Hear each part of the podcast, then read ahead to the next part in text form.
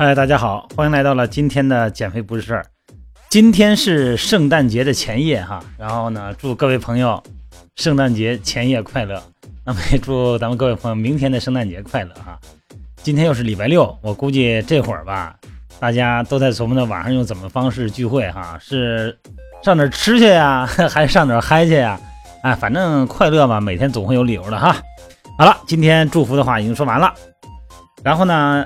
回答一个朋友的问题，前段时间前两天哈问我，我一个朋友问我这个肋骨前翻，啊，希望我解释一下肋骨前翻这是怎么回事呃，肋骨前翻吧，可能对好多的朋友来说呢不了解是怎么回事但实际上哈，呃，小的时候呢很多的，尤其是婴儿期啊，很多人都有肋骨的结构，你得明白哈。咱们先简单聊两句肋骨结构啊，咱们人体肋骨啊十二对儿。成对儿出现的，啊，左右对称，后端呢和咱们的胸椎，哎，连接，前端呢只有第一和到七肋是借助软骨和胸骨连接的，称为真肋，八到十二肋呢称为假肋，怎么还假肋啊？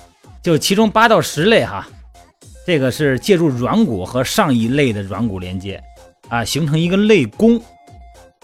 那么第十一和第十二肋骨的前端呢，形成游离状。什么是游离状啊？就是它跟它不挨着，它在空中悬着。你看那个 X 光片啊，它那个十二肋和十一肋，它那两个头就那么飘着，叫什么呀？叫浮肋。哎，它浮着。所以说，咱们有的那些舞蹈演员或者模特哈，为了追求这个身材，为了追求这个腰细嘛，做一些动作，把那个肋骨给给抽了，这个可能性。很大哈，那这个外翻的原因是什么？怎么还外翻呢？这骨头不是往里长，怎么往外长啊？这原因是什么呢？在正常情况下，这个肋骨呢，呼吸的时候呢，它有三个维度，就往三个方向动。呃，第一和第六肋呢，和这个胸骨啊它是上下运动；第七肋和到第十肋，哎，第七到第十肋是向两侧运动。那么前侧肋骨呢和后侧肋骨呢前后运动，它是这么三个方向运动。嗯，肋骨外翻呢属于呼吸过程中呢第七肋和第十肋向两侧运动的幅度减小，那么前侧肋骨呢向前运动的幅度增加，后侧肋骨呢向后侧运动的幅度减小。这个肋骨外翻啊分为结构性的和功能性的两种。一般呢，最早就是从婴儿期的时候哈，哎，那个肋骨外翻的原因呢，就是一个是单纯性的肋骨的发育畸形，另外一个呢就是呃跟这个病病有关哈，还有一个呢就是孩子太小的时候啊，这个裤腰太紧，而且系得太高，那这个时候呢，长期压迫肋骨的发育，造成的婴儿的肋骨外翻。所以说呢，一般咱们建议哈，就是小孩嘛，两岁以下的孩子呢，就就穿背带裤是最好的。那么功能性的外翻呢？这个可以通过锻炼校正。这功能性是怎么回事？就是它的肌肉功能的问题哈，主要是肋间肌、肋间内、肋间外肌功能丧失，还有就是腰椎的灵活度下降。而且呢，还可以通过相关肌肉训练和普拉提的横向呼吸来改善。咱们说了哈，这个呼吸是最基础的运动模式。你看哈，呃，如果你说我小时候的事儿我忘了，我现在是成年了，它就出现这么个情况。首先呢，哈，骨盆前倾，它也是产生这个外翻的原因。咱们的颈椎、胸椎，哈，因为肋骨附着到胸椎上嘛，腰椎、骶椎构成了咱们脊柱的整体，它们相互之间呢互相影响，任何一个局部的变化呢，都可能引起整个脊柱的变化。哎，比方说这个骨盆前倾。就会引起整个脊柱矢状面位置的改变。什么是矢状面啊？就是你站好以后哈，矢是哪个矢啊？就是一箭射过来的意思。哎，这个面它位置出现了变化。骨盆前倾的姿势呢，本身呢造成这个胸廓位置的变化。胸廓是什么？就咱们的整个肋骨结构哈。这个胸廓，如果你要没有骨盆前倾呢，现在做一个骨盆前倾，就是塌腰翘臀的这么一个姿势，肋骨的下部马上就突出出去。一撅屁股，一挺胸，你试试底下那个肋骨是不是就撅出来了？再一个呢，就是腹直肌没有力量，就是你看那腹肌八个块、六个块那个，那是腹直肌最外层的腹直肌哈。因为腹直肌啊，这个肌肉都有起止点的。腹直肌呢，它是连接耻骨联合，这是底下，上头呢它是胸骨的剑突，它这两两头是这两头，它有一个向下拉，哎，而且固定肋骨的作用。所以说，长期的骨盆前倾会让咱们的腹直肌拉长，而且没有力量。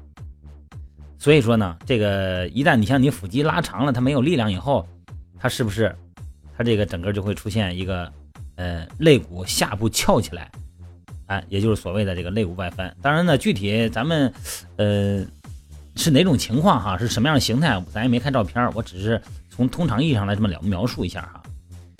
还有一个呢，就是呼吸的模式。哎，运动的基础模式就是呼吸模式。你不会呼吸，你说运动我我都会，你不会呼吸也不会运动。这个肋骨的位置呢异常啊，还跟咱们的呼吸的模式有关。这呼吸的时候呢，上位的肋骨，什么上位有一到六啊，这个肋骨呢和下位肋骨，下位肋骨是指七到十。运动呢它是不一样的。吸气的时候呢，上位肋骨呢被斜角肌固定，斜角肌咱就脖子那块肌肉啊。被斜角肌固定，出现呢比较小的向上运动，往上提的这么一个运动。那么下位肋骨呢，就是七到十肋呢，进行的左右左右向的运动。吸气的时候呢，上位肋骨下降，下位肋骨呢向内运动。换句话说呢，就是胸廓也，在呼吸的时候，运动类型呢类似于这个桶状的三维，三维这么桶状的这么一个扩张，哎，回缩这么一个过程。如果长时间的胸式呼吸哈。让这个肋骨呢左右的活动度下降，哎，呼吸频繁呢进行上下运活动，就会让咱们的腹部的呼吸肌功能减弱，导致呢肋骨翘起来。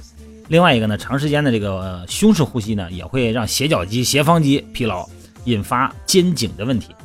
这个斜角肌和斜方肌，你看有人要是跑完步训练完以后累的时候哈，正常应该是肚子哎向外扩张，向里吸，向外呼。但是你有的人呢，你发现他的肩膀上下提，哎呀，喘气儿喘就是胸式呼吸嘛，他整个肩，他这个辅助的呼吸肌、斜角肌、斜方肌往上提这个胸廓，这是呼吸模式的错误模式。所以说胸式呼吸呢，包括咱跑步的时候啊，跑步时咱们说了，如果长时间的跑步呢，你长跑啊，短跑那不用说了，那全都跟上啊，那这呼吸倒不过气儿来了。你要是长跑的话呢，长距离的跑，这个呢有氧训练呢要采用什么腹式呼吸啊？嗯，你像这个错误的呼吸模式就是胸式。那个过程中呢，这个胸腔上下扩张啊，而忽略了下胸的左右扩张，所以说错误的挺胸，哎，为了做到挺起胸廓、胸腔，哎，而推动肋骨向上向前，所以说时间长了以后呢，腹部的肌肉呢，就肋间肌、肋间外肌呢，也会变得松弛，肋骨呢没有来自下方的拉力，就会向上翻。说了半天，我不知道大家能听明白没有啊？那解决办法是怎么办呢？就是激活腹部肌肉，重新收紧、牵拉肋骨，回到什么它该有的位置。这个动作，首先呢，咱们咱描述一下啊，描述一下，看能大家能听明白了没有？比方说，首先面朝上仰卧，躺到这个垫子上哈，弄个瑜伽垫躺躺。你说躺床上行不行？躺床上吧，有一个问题，躺太软，你做动的时候啊，这个床呢它没有反作用力，所以说最好弄个瑜伽垫搁家里头哈。哎，面朝上仰卧，躺在瑜伽垫上，这个屈膝，啊，脚后跟呢靠近臀部，让背部完全的贴到地上，减少这个腰啊出现这个代偿性的呼吸。然后两个手呢按住下胸，下胸是什么位置？大概这种就我刚才说那个第七到第十根肋骨上。吸气的时候呢向外扩张，呼气的时候收缩。呃，这主要是练习腹横肌啊，腹横肌训练。在这个基础上呢，做卷腹。卷腹是什么呀？卷腹是锻炼腹直肌，腹横肌是最深层的肌肉，腹直肌呢是最表层的肌肉，就咱们能看得见那六块八块。哎，做卷腹锻炼腹横肌，把肋骨拉下来。还有一个呢，就是强化腹直肌和臀大肌的力偶。